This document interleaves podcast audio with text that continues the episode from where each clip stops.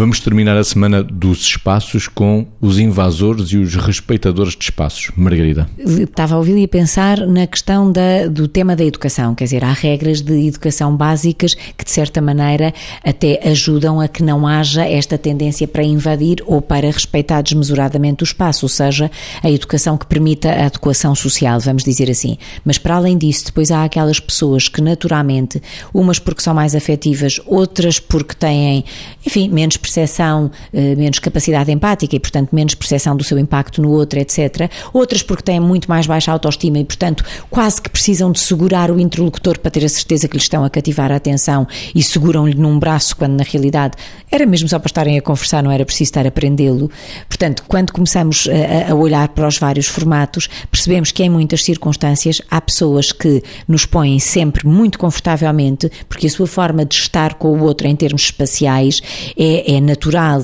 é aquela que é expectável para a circunstância que está a ser vivida. E, portanto, estes eu diria que são os respeitadores dos espaços. Os invasores dos espaços normalmente são aquelas pessoas que,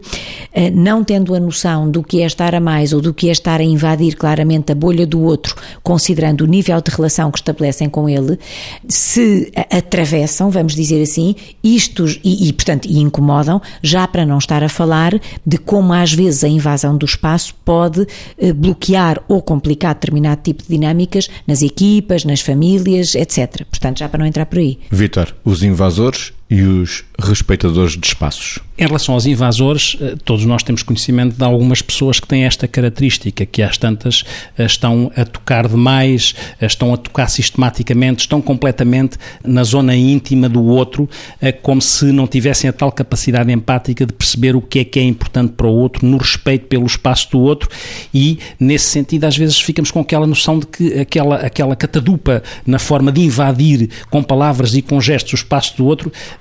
faz com que algumas destas pessoas, aos olhos de outros, fiquem chatos, fiquem conotados de uma forma negativa. É evidente também ao contrário exagerado, aos hiper-respeitadores, digo eu, se quiser, ou o respeitador hipertrofiado, que muitas vezes pode ter um bocadinho a inquietação, eh, ou algumas destas pessoas, de ficarem contaminadas emocionalmente pelos outros e parece que estão a evitar um contágio das emoções que ali circulam, como se um cumprimento também não tivesse que ter, para além de um formalismo, também a, a importância daquilo que é uma conotação afetiva do, do cumprimento uh, que eu faço em relação a outra pessoa. Depois, verdadeiramente, uh, há aquilo que dá jeito, que é eu pensar qual é o espaço que eu preciso, mas não me esquecer de pensar qual é o espaço que o outro precisa. Este é o respeitador adequado, calibrado, que é aquilo que faria sentido, que é e para além do meu espaço, eu tenho que ver qual é o espaço do outro e o espaço do outro pode variar em função de quem seja o outro e eu tenho que ter isso em conta.